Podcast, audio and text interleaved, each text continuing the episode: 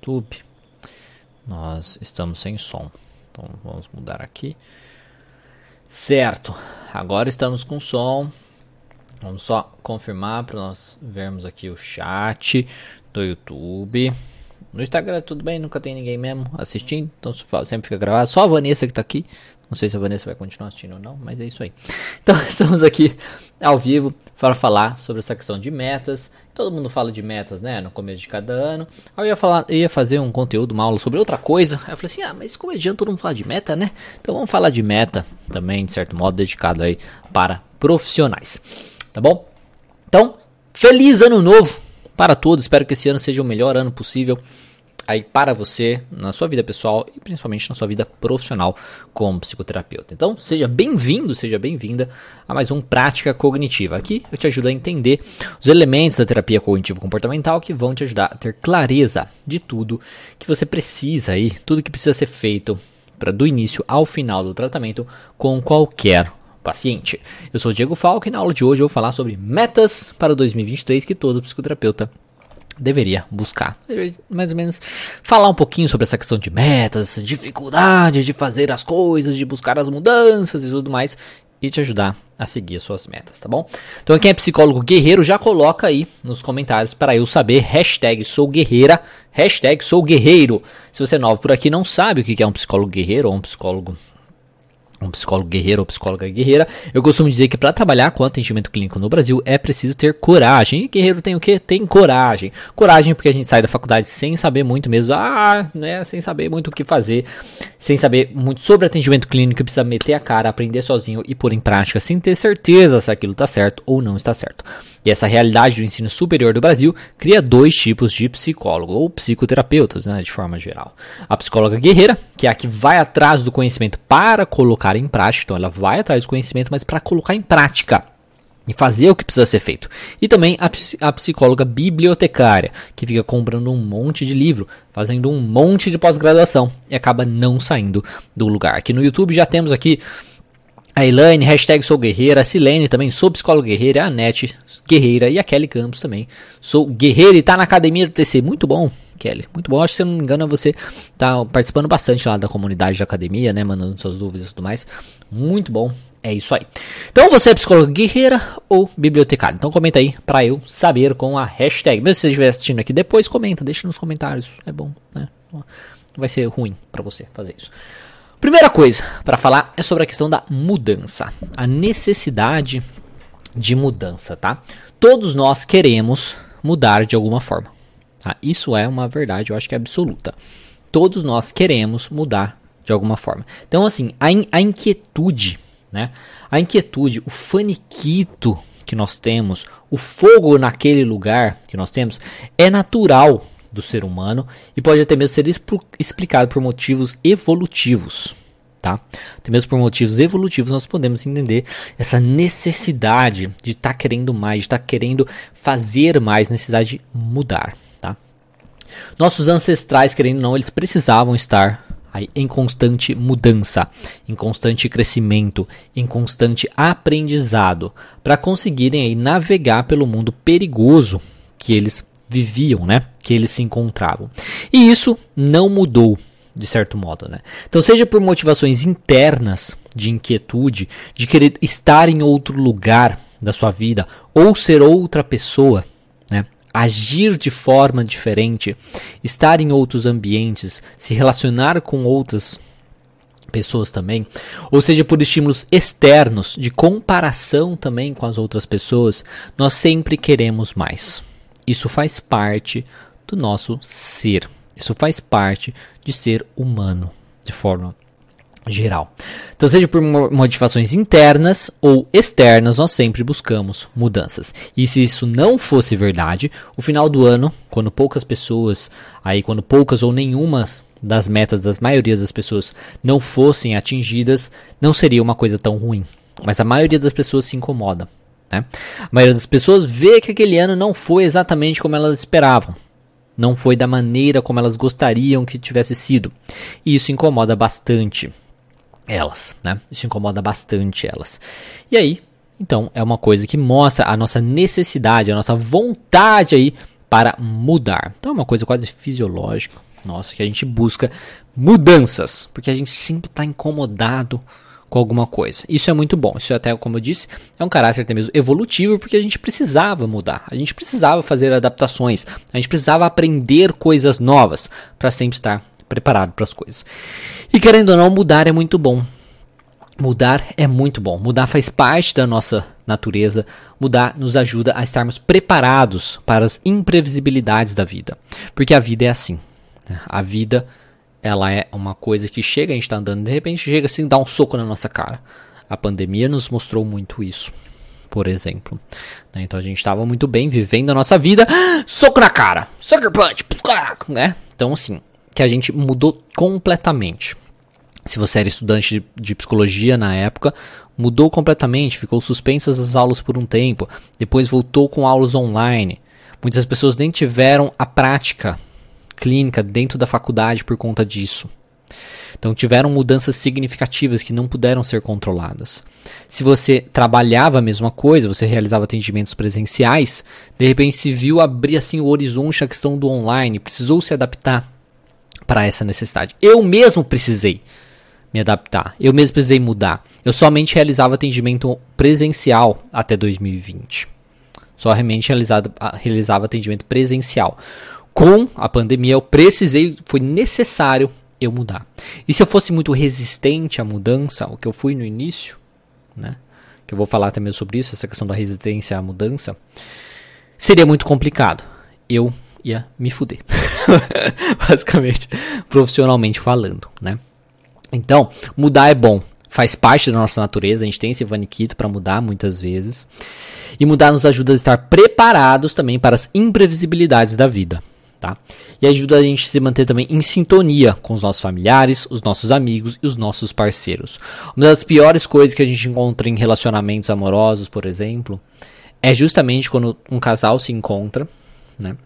E aí um começa a mudar, a evoluir, a crescer, muitas vezes até é, profissionalmente tem a ver com isso. Então cresce profissionalmente, isso ajuda ele crescer também como pessoa.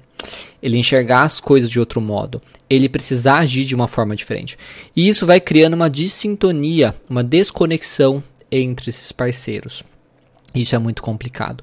Se somente um desses parceiros muda, fica muito complicado de manter esse relacionamento saudável. É muito importante você tentar manter em sintonia com os seus amigos, com seus parceiros.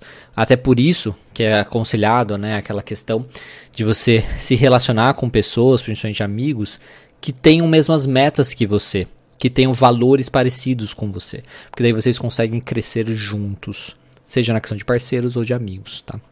Então, Mudar ajuda a gente se manter também em sintonia com os nossos familiares, com os nossos amigos e os nossos parceiros. Isso ajuda a gente chegar mais longe também. E por que, que é tão difícil realizar mudanças? Por que, que é, porque a gente quer, a gente sente a necessidade. É importante, é benéfico. Por que, que é difícil mudar, tá? Que as, o, o caos que a mudança traz. Eu vou falar um pouquinho agora. Então, por mais positivo que seja mudarmos, tá? E por mais faniquito que a gente tenha também por queremos, por querermos, né, mudar, isso não é fácil de se fazer. Existem algumas explicações e motivos para isso. A primeira explicação são as crenças centrais que se formam aí que foram formadas durante toda a nossa vida, isso mesmo baseado na terapia cognitivo comportamental. Eu e você, eu e você e todo mundo aí da vida, né? Formamos crenças muito fortes de como o mundo é, tá? Então eu tenho uma crença muito específica de como o mundo é, de como o mundo funciona, de como a vida funciona, de como será o futuro, por exemplo. E, e assim, né, dessa maneira, a gente, eu formo também crenças de como eu devo agir nesse mundo para que eu evite sofrimento e que eu consiga sobreviver. E você funciona da mesma maneira. Você tem uma visão de como o mundo funciona, de como as pessoas funcionam.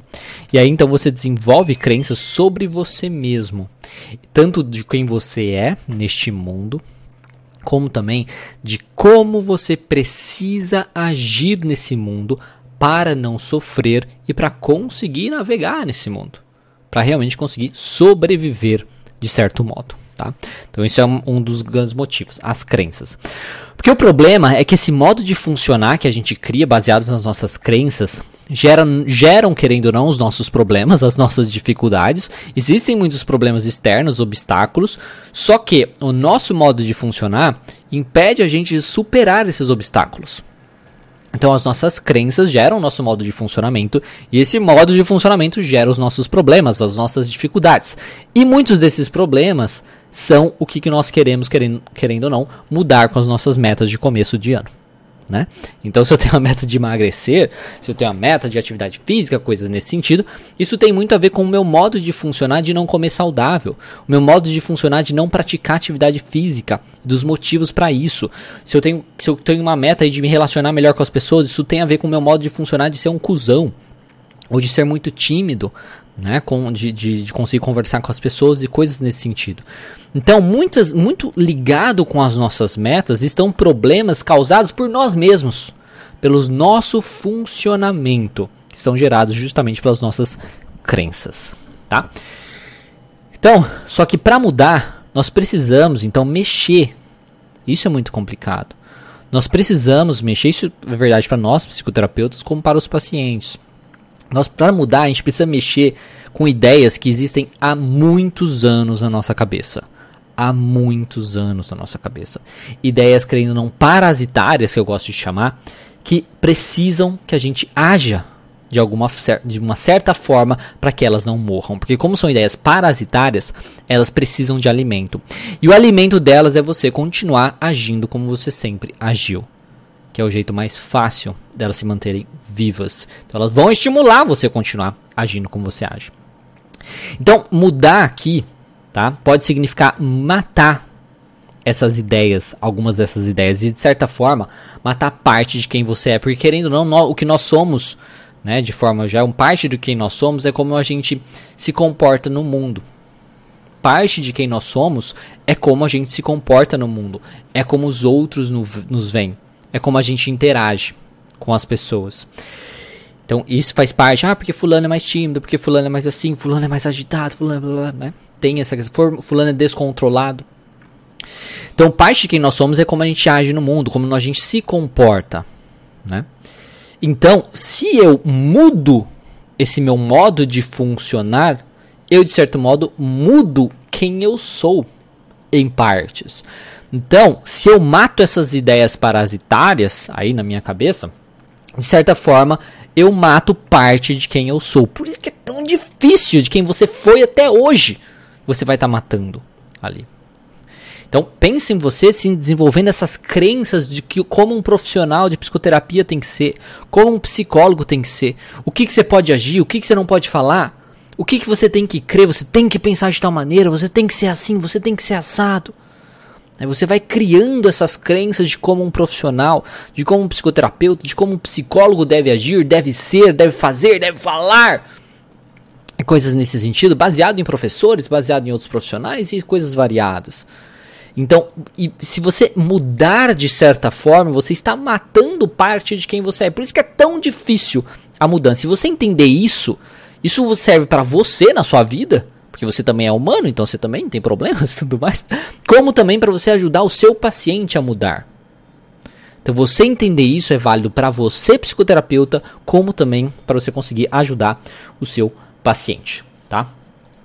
Então, o segundo problema, esse é o primeiro problema, a primeira dificuldade, o primeiro motivo, grande motivo da gente ter dificuldade de mudar é isso, as crenças centrais que nós temos e o nosso modo de funcionar. O segundo problema é que para mudarmos, nós precisamos sair da nossa da famosa, né, chamada por muitas pessoas aí da zona de conforto, né? da zona de conforto, né? Todo mundo fala isso, ah, você tem que sair da zona de conforto, você quer, ah, tem que sair da zona de conforto, né? Coisas nesse sentido. Mas o que seria esse bendito zona de conforto, né? A zona de conforto, essa zona de conforto nada mais é que o espaço tá? No espaço que nós vivemos aí no nosso dia a dia, onde se encontra tudo que nós conhecemos. Onde se encontra toda a estrutura que nós montamos durante todos os anos da nossa vida. Então, eu vou formando crenças durante a minha vida, eu vou agindo de certo modo e eu vou entendendo o funcionamento do mundo. Eu vou aprendendo como eu devo agir para não sofrer, para sobreviver e coisas nesse sentido. E isso tudo vai entrando na minha zona de conforto. Então eu noto, eu entendo a estrutura do mundo, a estrutura das coisas. Tá? Então a zona de conforto é basicamente isso. Se encontra tudo o que nós conhecemos. Todas as estruturas que nós montamos durante todos os anos da nossas, das nossas vidas. E quando nós saímos dessa zona de conforto, só há o desconhecido. Só há o caos. Porque eu não conheço. Então eu tenho tudo aqui, eu conheço meu, meu ambiente, eu sei onde que é minha, meu quarto, eu sei onde é isso, sei que. Se eu saio desse local, só tem o caos. Eu não sei de nada. Eu não sei onde funciona, onde está tal lugar, onde está o outro lugar, onde eu encontro isso, onde eu encontro aquilo, como fazer, como navegar, como conversar, como fazer. Tá? Então sair da, da zona de conforto, basicamente, só há o caos, só há o desconhecido. Então, eu não sei o que vai acontecer, por exemplo, se eu parar de beber. Vamos supor que, que essa é uma meta minha pessoal. Eu não sei o que vai acontecer se eu parar de beber. Eu não sei se a dor muscular da academia, quem às vezes não faz muita academia, né, começa a sentir dor muscular pela primeira vez, ai meu Deus do céu, eu não sei se essa dor muscular que eu senti quando eu voltei pra academia, que eu comecei a academia, sei lá, vai passar ou não vai passar. Se é uma coisa séria ou se não é uma coisa séria. Eu não sei se eu vou ter resultado que eu espero buscando o que eu quero na minha vida pessoal e na vida profissional. Eu não sei se o meu projeto, o projeto que eu vou fazer novo, vai trazer resultado ou não vai trazer resultado. Eu não sei se eu vou conseguir ajudar os meus pacientes, trazendo aqui para nós psicoterapeutas, eu não sei se eu vou conseguir ajudar os meus pacientes. Não é uma garantia. Quando eu começar os meus atendimentos clínicos, eu não sei disso. Eu não sei se eu vou conseguir ser um bom profissional ou o melhor profissional que eu possa ser. Eu não sei disso. Não tem como ter essa garantia. E isso é o caos. Isso é angustiante. Isso é o desconhecido. Isso é sair da nossa zona de conforto. Então, esse caos, esse desconhecido, traz grande angústia a todos nós. Traz para mim também. Traz para você e traz para os seus pacientes. Só que isso não quer dizer que não é possível de viver mesmo assim com isso. Tá? Então, isso é um dos grandes motivadores para nós não sairmos do sofá ou nos tornarmos, o que eu falei lá no início, psicólogos, psicoterapeutas, bibliotecários. Tá? Isso é um dos grandes motivadores para a gente nos tornarmos aí psicólogos bibliotecários. Porque eu sei como é estudar. Eu sei muito bem como é pegar um livro e ler aquilo. Ou pegar artigos e ler aquilo. Eu sei fazer isso. Principalmente que eu fiz faculdade, né? Cinco anos, então eu estudei basicamente. Fiz colégio também, né? Então, eu sei estudar. Eu sei pensar ali, mais ou menos com aquilo que eu tô lendo e acabou. Isso eu sei. Eu não sei como é fazer o que precisa ser feito para começar os meus atendimentos. Eu não sei. E eu não sei o resultado disso. Ou como conseguir pacientes. Eu não sei se o que eu fizer vai trazer os meus pacientes ou não vai trazer os meus pacientes. E eu não tenho como ter essa garantia. Não tem como eu ter essa garantia. Então eu não sei. Eu não sei se eu vou fazer direito também, porque eu, eu nunca fiz isso, nunca tentei. Só que é isso, querendo ou não, que os guerreiros fazem. Então os bibliotecários ficam ali no que é confortável, na estrutura, no que eles conhecem. E o guerreiro estuda, estuda o que precisa e vai. Se você está num campo de batalha, você não sabe o que vai acontecer naquela guerra, naquela luta, naquela batalha. Você não sabe que inimigo vai aparecer ali para você. Você não sabe que armas eles têm. Você, sabe mais ou menos né, o que esperar. Mas você não sabe tudo. Mas isso não impede o guerreiro de ir lá, de vestir a armadura, de ir com o conhecimento que ele tem e enfrentar esse desconhecido, enfrentar o caos e se adaptar baseado nas coisas que acontecem. E isso que faz ele crescer, isso que faz ele se desenvolver como o melhor guerreiro e você, no caso, como o melhor psicoterapeuta que você pode ser, enfrentando esse caos, superando o caos e o desconhecido. Tá? Então, ao mesmo tempo que o caos ele traz uma angústia, traz essa angústia, esse desconforto, essa coisa nesse sentido, é somente, querendo não, através do caos que nós conseguimos montar uma nova estrutura. Porque a estrutura ela surge justamente do caos. Por isso que o mundo funciona num ciclo de caos e estrutura, né? Caos e ordem, caos e ordem. Então temos uma ordem, quando a ordem está muito excessiva, precisamos destruir essa ordem, vem o caos. Caos, ah, caótico, que precisamos de criamos uma nova estrutura. Aí fizemos na estrutura. Ah, tá muito excessiva, caos. Isso é a ordem do mundo. Isso é a ordem de você. Sua também, da vida. Se a gente pensa no luto, é mais ou menos dessa, dessa maneira, né? Então eu sou criança, criança, criança. Eu aprendi a ser criança, estrutura. Preciso mudar. Caos, virei adolescente. adolescente. Caos, ai meu Deus do céu, preciso aprender a ser adolescente. Aprendi a ser adolescente, você quer? Caos. Preciso é, ir pra faculdade, preciso ser adulto. aí vai indo. É assim que funciona a vida, né? Quando a gente aprende a viver alguma coisa, caos. Aí a gente precisa reaprender e por aí vai. Então isso faz parte da nossa vida. E você entendendo isso, faz, fica mais fácil de você abraçar, digamos assim, as mudanças que você precisa fazer. Então, o que te impede então de alcançar as suas metas profissionais é justamente o medo do desconhecido, a insegurança de achar que você não consegue né, lidar com esse desconhecido, a falta de iniciativa de realmente fazer, de começar, e as suas estratégias compensatórias que você acha que vão resolver alguma coisa sua. Como, por exemplo, o excesso de conteúdo que você busca, te tornando aí um psicólogo bibliotecário, um psicoterapeuta bibliotecário, achando que ah, é só estudar mais, é só estudar mais que isso vai resolver. Não, não vai resolver. Não vai te deixar mais seguro, porque quanto mais você estuda, você vai ver que menos você sabe. E aí você precisa estudar mais. Aí você precisa estudar mais. Estudar. E aí fica estudando um monte de coisa que você nunca vai usar na vida. Você não vai nem ver em vez de estudar focado no que você precisa naquele momento. Novamente, usando analogias do guerreiro aqui. Não adianta um guerreiro que luta de espada, inicialmente, aprender a mexer num, num, num canhão se naquela guerra não vai usar canhão. Tá? Naquela batalha não vai usar canhão. Ele vai usar, aprender a usar canhão quando precisar usar o canhão.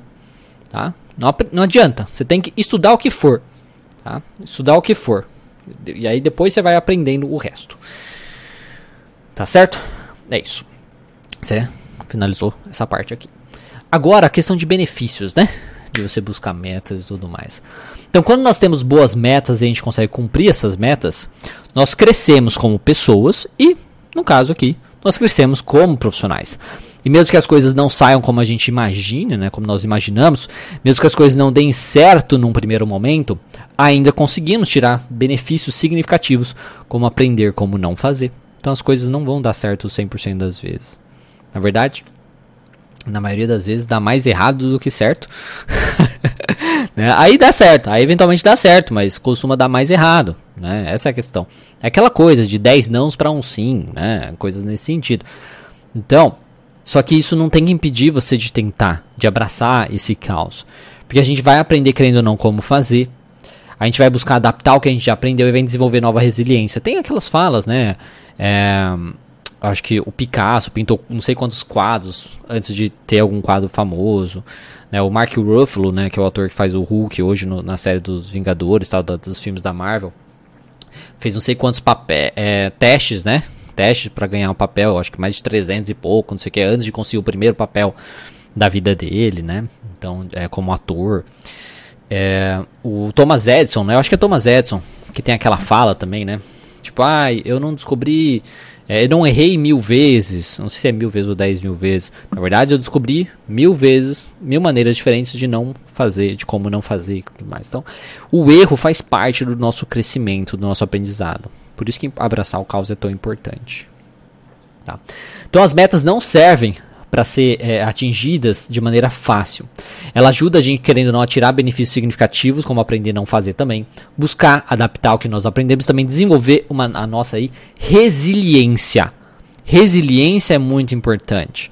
Você poder superar os desafios que vão aparecer na sua vida, porque a vida é isso. A vida é repleta de desafios repleta de imprevisibilidades, como já comentei, né? Então as metas não servem para ser atingidas de maneira fácil. Elas servem para nos guiar para uma rotina de comportamentos, para um modo de funcionar diferente do que nós estamos acostumados. que vão nos ajudar a nos desenvolvermos da melhor maneira possível através de erros e através de acertos. Então as metas servem só para ficar ali na frente, para que a gente haja de uma forma diferente. E a gente já, talvez a gente nunca atinja essas metas. Mas agir de forma diferente, a gente já ganhou muita coisa. Então, eu não vou ser um profissional onde vou atingir o meu máximo, o meu pico. Eu vou me desenvolver para atingir o melhor que eu posso ser, de certa forma. Tá? Então as metas ajudam a gente buscar o nosso eu daimon, isso é uma coisa da filosofia, tá? buscar o nosso eu daimon, que é o nosso eu virtuoso. E nesse caso aqui, a nossa melhor versão profissional. Não o, o, o top, você o melhor profissional, ponto final. Não. A sua melhor versão possível daquele momento. Então, se você for ser o melhor, tá? Você pode ter isso de meta, por exemplo, né? E aí você vai se desenvolvendo buscando aquilo, mas você nunca vai atingir aquilo, mas você vai estar sempre crescendo com o melhor profissional que você pode ser, tá? E quando nós não mudamos, querendo ou não, a gente vai se cobrar lá no futuro. Né? Você não muda, você não faz nada hoje, aí no futuro você vai estar se cobrando. E o tempo é um só, tá? Ele passa você fazendo alguma coisa ou você não fazendo nada. Você ficar parado, ele vai passar. Você fazer alguma coisa, ele vai passar também, de qualquer modo, tá? É isso. Esse um ano que passou, esse ano que passou agora de 2022, nossa senhora, que ano rápido pra caramba. Aí eu penso assim, um ano atrás, falei, caralho, né? Quanta coisa aconteceu esse ano, né? Se eu não tivesse tomado as decisões que eu tomei um ano atrás, eu ia estar tá na merda, hein? Estou falando da vida pessoal. Lavando roupa suja. eu ia estar tá na merda ainda, né? Bem, muito infeliz, mas eu tomei, sofri no início das tomadas de decisões que eu tive no final do ano passado. Mas agora tá tudo certo. Já passou. O ano passa, a vida passa, tá? Então é isso. E o seu eu de amanhã, querendo ou não, né? O seu eu daqui um mês, o seu eu de daqui um ano, ele vai te agradecer tremendamente. Eu agradeço muito o Diego do passado de ter feito tudo o que ele fez. Seja em 2015 começar os atendimentos, começar o canal no YouTube, começar em 2017 a, a dar aula, né? Fazer é, dar curso para profissionais, estudantes de psicologia e tudo mais. 2018 ter começado o Instagram também. Enfim, tudo. Todo assim. Então eu agradeço muito, porque eu tomo decisões pensando no Diego do futuro. Ele faz parte da minha vida. Não, eu, eu, eu quero sofrer agora pro Diego do futuro ficar bem. Isso é muito positivo. Então, seja mais justo com o seu eu do futuro e traga benefícios significativos para o seu eu do presente. Porque o seu eu do futuro, eventualmente, é o seu eu do presente. Então, pense nisso, reflita um pouquinho sobre isso.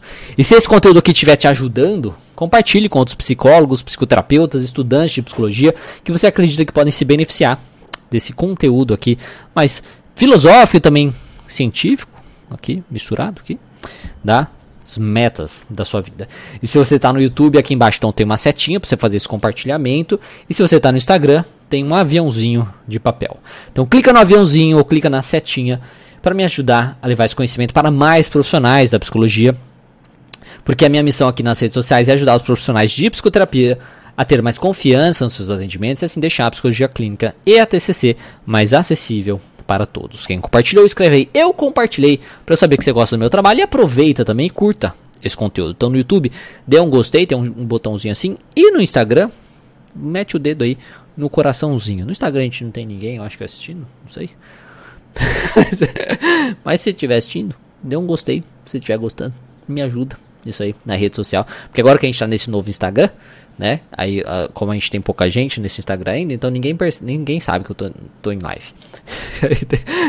tem pouca gente, mas isso ajuda a mostrar para outros profissionais.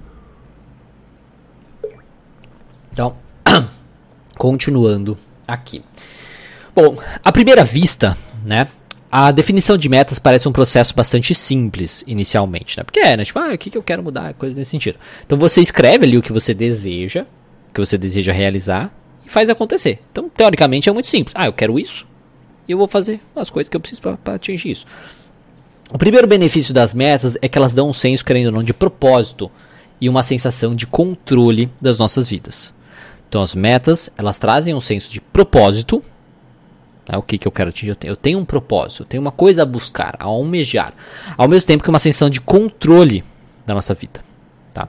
A Kelly perguntando aqui qual o novo Instagram é a Academia da TCC Oficial. Tá? É que eu tô deixando o Instagram realmente para focar em profissionais. Porque meu outro Instagram, o Terapia Cognitiva Online, tem muito misturado de profissionais com público geral, né? E enfim, aí acaba entrando um monte de gente na live falando, ah, eu tô com um problema na minha vida. e aí eu acho que atrapalha um pouco a comunicação. Então, fiz um Instagram focando para profissionais. É, academia da TCC oficial. Se você entrar no Terapia Cognitiva Online, você vai ver lá no, no Stories, eu postei hoje falando da live. Aí tem lá o link também. Enfim, então o primeiro objetivo das metas, benefício das metas, é que elas dão um senso de propósito e uma sensação de controle da nossa vida, né? Claro que por curtos períodos de tempo pode ser bom fazer uma pausa, querendo ou não, e simplesmente curtir os momentos da vida. Isso é viável, né? isso é muito válido pra gente, principalmente pra gente que tá tendo um bem-estar, sem às vezes tanto foco em concentrar o nosso tempo e atenção. Mas, se essas pausas e curtições da vida se manterem por um longo prazo, pode realmente ser um verdadeiro empecilho para sua vida como um todo e também para o seu bem-estar. Isso aqui é bem focado na psicologia positiva, tá? Para quem não conhece. Então, é fácil ver quando nós lembramos que muitas pessoas acham, por exemplo, a aposentadoria, quem é aposentado aí, ou quem conhece alguém que já foi aposentado. então, é fácil ver quando a gente lembra que muitas pessoas acham a aposentadoria uma grande decepção. E quando de repente, quando eles se veem é, livres, por exemplo, de responsabilidades que moldaram suas vidas e por décadas. Resultados semelhantes podem acontecer também quando alunos tiram às vezes uma licença, às vezes ficam doentes, né, tem que ficar internado ou coisas nesse sentido, e aí então, tiram uma licença da escola para recuperar a saúde, por exemplo, ou quando trabalhadores são demitidos de seus empregos mesmo tendo uma reserva financeira. Isso traz uma angústia muito grande. Né? Traz uma angústia muito grande quando a gente não tem esse senso de propósito, quando a gente não vê que a gente está fazendo algo, quando a gente está buscando algo de certo modo. Então, os nossos cérebros e os nossos corpos evoluíram para serem ativos, trabalhando para moldar nossas vidas e os nossos mundos. Então, por isso, nos sentimos em casa, tendo objetivos, tendo metas, tendo alguma coisa para fazer, alguma coisa para buscar. Senão a gente pode se sentir perdido sem essas coisas. Em segundo lugar, ter metas significativas pode aumentar, crendo ou não, a nossa autoestima, pode nos dar uma sensação de confiança de que nós podemos fazer mudanças significativas na nossa vida e no mundo também. Porque quando a gente muda, o mundo muda. É aquela coisa, né? Ah, o mundo muda quando nós mudamos. É, né? Coisas nesse sentido. Porque isso é verdade, né? Tipo, você não vai mudar o mundo se você não fizer mudanças em você. Não tem sentido isso. Eu só consigo mudar o que está fora de mim quando eu mudo internamente. É, é, é, isso é muito verdade, né? Porque é isso. Eu preciso me mexer, eu preciso fazer algo para realizar mudanças no mundo. Então eu preciso mudar algo em mim para realizar mudanças. Tá? Então, quando nós exercemos nossos esforços para algum fim e vemos os nossos esforços recompensados com resultados, isso pode nos dar um impulso de alegria e, querendo ou não, orgulho também. E essas emoções positivas são agradáveis por si mesmas e também podem nos motivar a continuar a nos esforçar em direção a outros objetivos. Por outro lado, não ter objetivos para trabalhar pode nos fazer aí nos sentir desconectados do mundo. Isso é muito verdade, porque a gente perde propósito. O senso de propósito ele é muito é fundamental se a gente pensa no pêramo da psicologia positiva, que é em busca do melhor bem-estar, o senso de você pertencer a algo maior que você, que esse senso de propósito, de significado na vida, é muito importante para o bem-estar. Para o bem-estar. Bem-estar. Então, quando a gente exerce nossos esforços para um fim e vemos aí nossos esforços sendo recompensados, isso ajuda, tá? Porque não ter objetivos para trabalhar pode nos, nos fazer sentir desconectados do mundo, e isso pode levar a uma sensação de tédio e apatia, uma sensação de que nada realmente vale a pena aí ser realizado. embora o esforço em direção aos nossos objetivos nem sempre seja divertido, porque realmente requer sacrifício, porque eu, eu comentei lá no início, são duas coisas que acontecem. Em parte, você precisa matar suas ideias parasitárias que isso faz matar, mudar o seu modo de funcionar. Então, é, em parte, é matar você mesmo. É, é foda isso, é muito difícil. Além disso, você está lidando com o desconhecido, você está lidando com o caos, isso traz muita angústia. Então, ir em direção aos nossos objetivos, que vai requer, requer aí uma mudança de comportamento, de visão sobre as coisas, muitas vezes, nem sempre vai ser divertido, vai ser difícil, vai ser sacrificante, né? A satisfação geral que traz isso quando a gente está indo, quando a gente está conseguindo algum retorno de certo modo, é preferível a tentar viver sem objetivos, tá? E o terceiro benefício é que as metas adicionam estrutura e interesse às nossas vidas diárias. Porque à medida que a gente avança nos nossos dias, nós estamos focados nas tarefas que devem ser realizadas para nos levar aos fins desejados. Então essas tarefas envolvem variedades né, de atividades e frequentemente envolvem crescimento. Quando a gente busca as nossas metas, muitas vezes a gente precisa realizar atividades, realizar, fazer uso de novos comportamentos que vão ajudar no nosso crescimento. Isso é magnífico, isso é incrível. Quando a gente busca algo, isso ajuda no nosso crescimento. Então nós não podemos chegar onde nós queremos sem fazer coisas diferentes. E é isso que é mágico. É isso que ajuda no crescimento. E sem aprender coisas novas. Isso nos ajuda a dominar novas habilidades e ampliar as nossas perspectivas. E para nós da terapia cognitiva, nós sabemos o quanto o domínio de uma atividade é extremamente importante para evitarmos a depressão e outros transtornos e dificuldades. Como Quarto benefício, nós temos que as metas podem nos ajudar a aprender a criar estratégias e priorizar o nosso tempo. Então, objetivos complexos exigem, crendo ou não, que nós dividimos aí as coisas em etapas menores e depois descobramos a ordem certa para persegui-las. Então, ajuda a gente também a desenvolver a habilidade de resolução de problemas, habilidade de estratégia, estratégicas, habilidades estratégicas, é, isso aí. então, um raciocínio clínico, um raciocínio estratégico para as coisas. Porque se você consegue desenvolver isso para a sua vida, você, isso ajuda também para a sua vida profissional. Porque pensando na terapia cognitiva principalmente, você vai ajudar o paciente a entender aquele funcionamento dele e pensar nas estratégias para lidar com aqueles pensamentos, com aquelas ideias parasitárias dele, se você consegue fazer isso com a sua vida, você desenvolve essa habilidade para ajudar o seu paciente a também desenvolver essa habilidade. Você funciona aí como um mentor do seu paciente. E como quinto benefício, as metas podem realmente ser úteis para nós em tempos de crise, como eu já comentei. Desde que a gente ainda seja capaz de atingir as metas, elas podem nos ajudar a nos manter firmes em tempos de mudança ou incerteza. Porque se eu tenho muita meta, se eu quero muito aquilo, se aquilo é muito importante para mim, se eu sei muito claro por que, aquilo é importante para mim, por mais difícil que esteja sendo viver isso neste momento, eu sei o que eu preciso fazer. Isso me ajuda a ter uma certa estrutura dentro do caos. Né? Ali. E o sexto benefício, as metas para um maior bem-estar, principalmente, elas frequentemente nos colocam em contato com outras pessoas, seja ao colaborar com outras pessoas no trabalho ou em nossa rede social e familiar. Ter ajuda para completar uma meta complexa pode nos ajudar a nos sentirmos aí mais profundamente conectados em nossos relacionamentos e nossas comunidades. Né? Então, olha o tanto de benefício que ter metas e seguir aí para buscar, para atingir essas metas é muito válido. Vai te ajudar bastante. Olha o tanto de benefício que tem. Eu ia falar isso no meio da frase, falei outra coisa. Enfim, é isso aí. E como trabalhar então essas metas, né, gente? Como fazer isso?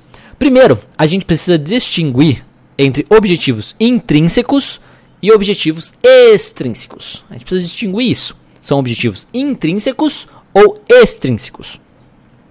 Objetivos intrínsecos são aqueles que nos conectam com o nosso interesse interno e, nos, e os perseguimos, né? a gente persegue esses objetivos porque os consideramos aí inerentemente valiosos e satisfatórios. Então é uma coisa muito de valores, tá? Os valores que eu tenho de vida, de certo modo, os valores relacionados a quem eu quero ser, o que eu quero atingir como pessoa, né? de certo modo. Então eles nos ajudam a crescer como pessoa, eles nos ajudam a nos conectar com nossas comunidades ou com o mundo também. Eles nutrem nossas necessidades psicológicas mais básicas de autonomia, como sensação de que estamos no controle de nós mesmos. Nutrem também nossa sensação de competência, como sensação de que temos domínio sobre o nosso ambiente e nossa sensação de relacionamento, como se estivéssemos mais conectados aos outros. Esses são objetivos intrínsecos. Já os objetivos extrínsecos são valorizados por algo a mais que podem nos fornecer, e muitas vezes estão ligados a opiniões de outras pessoas sobre nós. Aqui nós temos como exemplo metas de riqueza, de beleza, de fama e de reconhecimento. Eu sei que pode parecer às vezes metas muito negativas, né? Porque assim, ai, quem quer dinheiro, ai, quem quer beleza, coisas nesse sentido, ai, por que, que eu vou me importar com a opinião dos outros? Principalmente porque, porque parecem assim uma coisa meio superficial, né? Mas só que metas de sucesso financeiro, por exemplo, eles podem nos fornecer os meios necessários para sustentar as nossas metas intrínsecas. Então, se eu tenho uma meta financeira, por exemplo, eu sei que eu ganhando mais, por exemplo, isso vai me ajudar. Né? Então, eu ganhando mais, isso vai me ajudar a, a, a, a sei lá, a alcançar mais pessoas. alcançar mais pessoas, a ter momentos de prazer melhor com a minha família, ter mais momentos com a minha família, né? valorizar a minha esposa, passar mais tempo com o meu filho, Tá? Então, as metas extrínsecas, por mais superficiais que elas possam parecer, elas podem beneficiar também metas intrínsecas. Por isso que não tenha medo, não tenha problema de você querer, ah, eu quero ganhar mais dinheiro, eu quero ter o reconhecimento profissional, eu quero, sabe, coisas externas, né? Tá? Desde que você conecte elas a, a, a, a metas intrínsecas, você vai conseguir utilizar, digamos assim, os benefícios daquilo, de certo modo.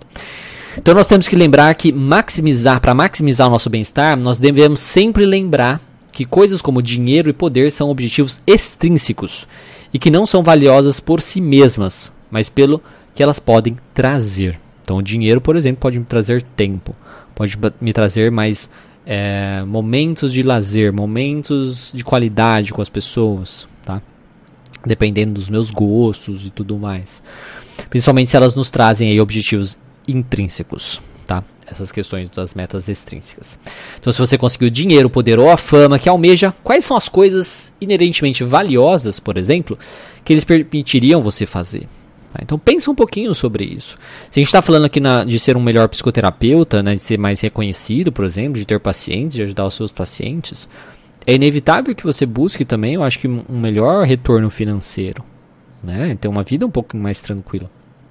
Então, quais são as coisas mais valiosas que elas permitiriam você fazer. Tá? E muita, eu, eu acredito que muitas pessoas seria a questão de ter mais tempo. Né? Porque se eu ganho mais, por exemplo, por hora trabalhada, eu posso trabalhar menos horas. Se eu trabalho menos horas, por exemplo, eu consigo ter mais tempo com minha esposa, com meu filho, comigo mesmo, né? fazer as coisas de autocuidado e tudo mais.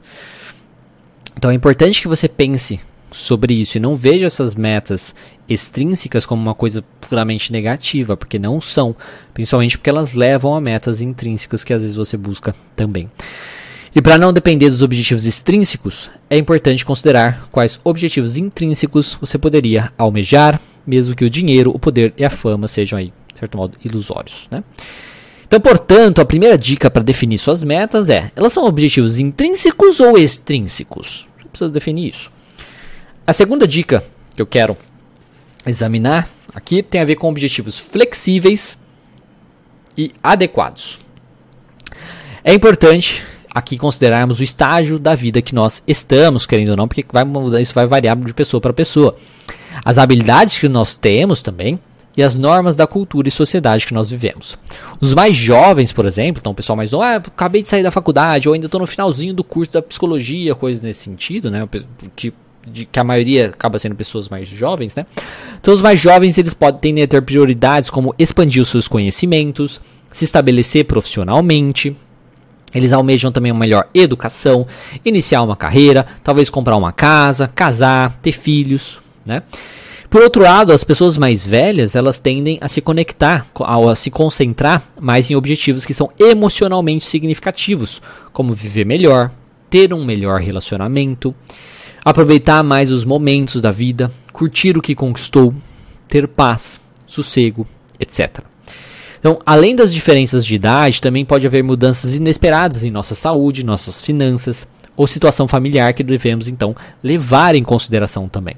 Então, por conta de todas essas variáveis, a flexibilidade ao determinar as nossas metas é muito importante. Tá? A gente precisa ser flexível nisso e não vai ser sempre igual para todo mundo, porque tem muitas variáveis, muitas coisas que podem influenciar. Então, permanecer às vezes inflexível em tais situações pode prejudicar o nosso bem-estar e ser realista e criativo sobre como avançar na situação específica em que nos encontramos pode apoiar, apoiar o nosso bem-estar. E às vezes somos indevidamente influenciados por velhos medos e sonhos que não nos convêm mais. Isso daqui é especialmente importante ligado à questão da crença que eu comentei no início. Porque nós, profissionais, temos crenças muito arraigadas de como um psicoterapeuta deve ser, deve agir, de que, que, que ele precisa saber, que ele não pode errar, ele tem que saber tudo, que ele não pode falar uma coisa errada, que ele nunca pode fazer isso, que ele nunca pode agir dessa maneira, nunca pode, não pode, não pode, não pode, não pode.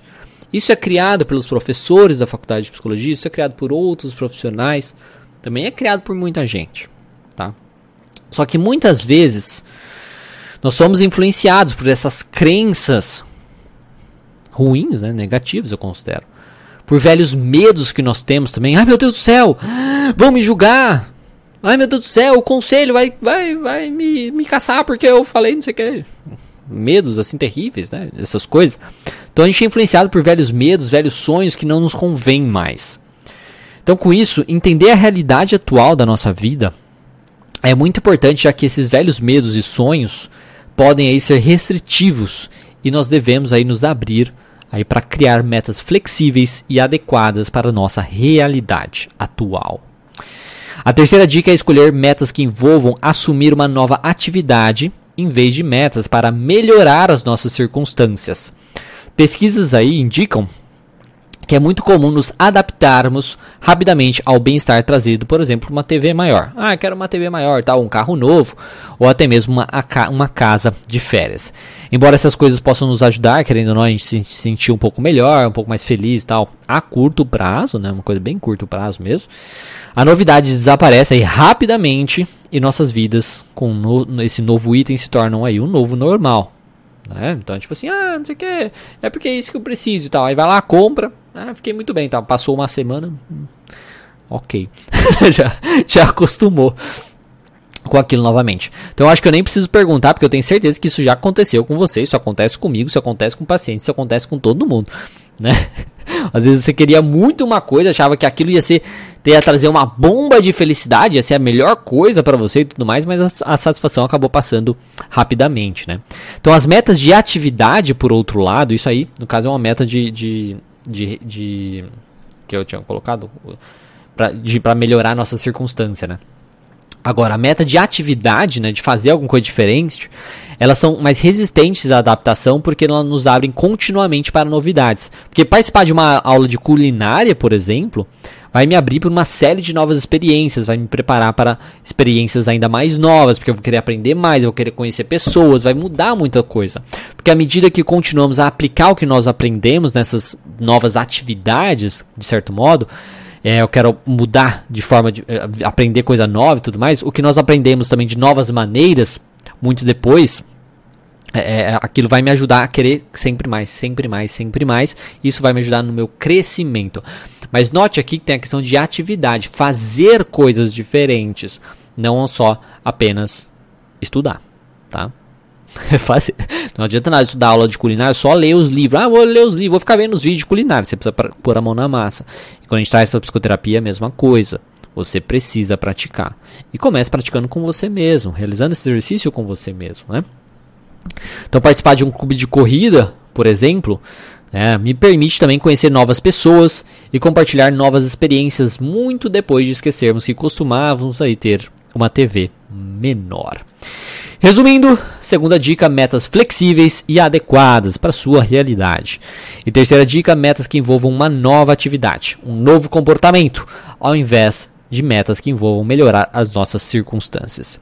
E a última dica aqui é como que você faz para colocar suas metas em prática. Né? Então você tem lá todas as suas metas, você vai ver que elas são intrínsecas, são extrínsecas, é de novas atividades, blá blá blá, tudo que eu falei aqui, né? Como fazer isso? Tem um negócio, pesquisada também pelo pessoal da psicologia positiva, muito bacana, chama WUP. Né? É muito simples, tá? Não é uma coisa, ah, oh, meu Deus do céu, mas é WUP, que eu traduzi para drop, porque vai ficar em português. para drop, que seria desejo, resultado, obstáculo e plano, tá? Então, no drop, você começa identificando o seu desejo, tá? Significativo e alcançável, é muito importante, seja uma coisa realista. Né? Então, por exemplo, você, ah, eu tenho 30, 40 anos de idade, eu quero ser astronauta. Não. Você tem um problema no joelho, ah, eu quero ser uma, o vencedor da São Silvestre. Não. tá? Então tem que ser uma coisa significativa para você, mas alcançável também, dentro da sua realidade, dentro da vida que você tem hoje. Mas toma cuidado, não quer dizer. É porque muitas vezes você vai achar que alguma coisa não é alcançável baseado na sua crença sobre sua capacidade. Não é isso que eu estou falando. É sobre a realidade. Por isso que avaliar muito bem seus pensamentos disfuncionais, as suas crenças, suas ideias parasitárias é muito importante nessa questão. Então, você começa identificando o seu desejo aí significativo e alcançado, então você se conecta ao resultado imaginando que você já está experimentando ele. Então, pensa lá, pega lá a sua meta, seu objetivo, e imagina o resultado que você quer. Como que seria viver assim, dessa maneira? Como seria ter alcançado essa meta? Como seria minha vida? Como seria meu dia? Como que seria? Como que seria viver isso? Seria bom? Isso é para te estimular, tá? Para estimular, basicamente através da imaginação mesmo, como seria bom aquilo, como seria benéfico aquilo. Isso vai até às vezes ajudar você, né? Porque, por exemplo, a TV maior. Ah, minha meta é ter uma TV maior, vamos supor. Aí você vai imaginar assim, ah, você assistindo TV, tipo, ah, tá. e aí passou, né? Agora outros tipos de metas te ajudam a pensar mais, a visualizar mais aquilo. Então isso já ajuda a ver se aquela meta é bacana ou se não é bacana aquela meta. Em seguida você identifica aí um obstáculo interno, tá? Pensando aí nas suas crenças, pensando no seu medo daí do caos que é sair da zona de conforto que eu já comentei, né? Então, você identifica um obstáculo interno que te impede de alcançar esse objetivo. E mais uma vez você imagina esse obstáculo de maneira mais clara e forte possível. Então imagina também esse obstáculo bem forte aí na sua vida. Ah, tá, então vai acontecer isso, ou pode acontecer isso. Eu não vou conseguir por conta disso, porque eu vou pensar isso, porque eu vou pensar aquilo. Pensando na terapia cognitiva é muito pensar na forma como você enxerga as coisas. Ah, tá, eu quero começar meus atendimentos clínicos. Ah, mas eu não vou estar preparado. Ah, mas e se o paciente perguntar tal coisa e eu não souber? Ah, mas e se isso acontecer? Ah, mas e se isso acontecer? Você vai pensando aí no, no que, que sua mente gera. De possíveis obstáculos, de possíveis problemas, tá? Que podem acontecer. E pense bastante sobre isso, de maneira mais clara e forte possível. E finalmente você cria então um plano se, então, para o que fará quando encontrar esse obstáculo. Então, se tal obstáculo acontecer, então eu farei isso. E se o paciente fala, perguntar um negócio e eu não souber o resultado, eu vou falar isso para ele. Eu vou falar para ele assim, olha, eu não, eu, eu particularmente não sei é, sobre isso, ou tenho pouco conhecimento sobre isso. Eu vou dar uma pesquisada aqui, entra a, até a próxima sessão e a gente discute melhor sobre isso. Tudo bem? Tudo bem e ok. Daí você precisa estudar somente o que é necessário. E aí é só a próxima parte de estudo para a próxima sessão e por aí vai. E conforme você vai fazendo isso, você vai crescendo o seu acervo necessário para trabalhar com seus pacientes. Então você pode precisar fazer alguns ajustes e praticar isso algumas vezes, né? Praticar o drop. Aí, veio do up, eu transformei em drop. Se alguém já transformou em drop antes, eu não sei. Ninguém patenteou, acho. eu também não patentei, mas eu estou chamando de drop. Então, mas você precisa fazer alguns ajustes e praticar isso algumas vezes para que, você, que funcione de maneira ideal para você. Tudo isso que eu falei aqui hoje. Então, tudo isso, mas parte do que eu falei aqui hoje tem lá dentro do curso até mesmo de psicologia positiva que eu tenho dentro da academia da TCC. Então, quem é aluno, se já não viu, ainda não viu, ainda não, ah, não soltei essas aulas, ainda estou editando ainda essas aulas. Mas as, as primeiras aulas já estão lá. E é isso, pessoal. Isso que eu tinha para falar com vocês hoje sobre as metas de 2023. E nessa questão, metas que você precisa definir, gente. Cara, defina meta para você ser o melhor profissional que você possa ser. Pode ser. Se você já está formado, se você já tem, digamos, a possibilidade de começar os seus atendimentos, defina como meta para 2023 começar os seus atendimentos. Você não precisa de cara começar sendo o melhor. Você não precisa de cara começar sabendo tudo. Você só precisa saber o necessário para começar. E o que eu sempre falo é começar sabendo o básico. Se a gente está falando da terapia cognitivo-comportamental, é começar conhecendo o modelo cognitivo. É começar entendendo o funcionamento inicial daquele problema do paciente. E você conseguir explicar para o paciente esse problema. E você conseguir mostrar para ele como você vai ajudá-lo. É saber as principais técnicas da TCC, que é o questionamento socrático, o experimento comportamental. Tá? É isso. Cartão de enfrentamento. São coisas mais básicas, mais simples. Antes de ficar buscando, ah, vou aprender sobre despersonalização. Vou aprender sobre um transtorno, transtorno bipolar. Entendeu? Vou aprender sobre narcisista. Não. Conforme você vai realizando seus atendimentos, você vai sentindo a necessidade de aprendizado, de coisas novas. Tá? E aí você vai aprendendo coisas novas. Claro que é válido você buscar conteúdos a mais caso seja necessário. Mas não pode deixar a falta de conhecimento te impedir de começar e de fazer o que você precisa fazer. Tá bom? Então espero que essa aula aqui tenha ajudado você a pensar um pouquinho sobre suas metas e te estimular a fazer o que você precisa fazer para se tornar o melhor profissional possível. Tá bom? Então é isso. Vou até dar uma olhada aqui no YouTube. É, o, que revi... ah, o pessoal comentou alguma coisa. A Silene colocou: Acabei de me formar agora dentro dessa realidade. O que rev... revimos de positivo foi ter tido a prática, o atendimento online, porém perdemos em, outros, em outras práticas. Mas estar dentro dos desafios faz com que nós des, é, desfizemos avançar em novas, novas pers perspectivas. É. A Patrícia falou que tem, faz muito sentido. A Lívia, feliz ano novo, feliz ano novo. E a Glenda, bom dia. Você, o que você acha? Não, é, Diego, o, eu acho que é isso. O que você acha sobre a escolha de um nicho para os recém-formados? Sou recém-formado e tenho visto bastante gente falar sobre a escolha de um público e não consigo ainda fazer isso. Olha, eu acho que assim, você pode. Na questão de. de porque assim, eu, eu defendo muito a questão de produção de conteúdo. Né? Então, produzir. Vou produzir um vídeo sobre uma, uma, a abordagem da, da TC, vou produzir um vídeo sobre um transtorno. Aí isso ajuda a estudar também você aprender as coisas. Eu, eu defendo muito isso. Se você não quer trabalhar, por exemplo, com bipolar, não faça um conteúdo sobre isso. Então, o que, eu, que eu, o que eu digo sobre essa questão de nicho? Eu digo assim, de você pensar nas coisas que você não quer trabalhar. Então, por exemplo, eu não trabalho com crianças. Então, eu não faço conteúdo direcionado para isso. Por exemplo. Então, na definição de nicho, o que eu diria para você começar fazendo até você encontrar uma coisa que você gosta mais, que você tem mais facilidade, coisas nesse sentido, é pensar no que você não quer fazer. Você não quer realizar atendimento infantil, não quer realizar atendimento com adolescente, mais. Então, não faz conteúdo baseado para esse público. Tá? É isso que eu definiria. Então, defina os públicos que você não quer trabalhar, que você não quer falar sobre. E aí você faça um geralzão e depois, conforme você está fazendo, você vai descobrindo as coisas que você mais gosta, as coisas que você mais se identifica. E aí fica mais fácil para você, tá? Eu diria isso para você. O pessoal tinha perguntado qual é o novo Instagram. Eu vou colocar aqui www.instagram.com barra arroba academia da TCC oficial. É esse o novo Instagram. É o Instagram focado para profissionais, no caso, né? Eu não sei se dá para clicar, que tem que colocar o HTTP?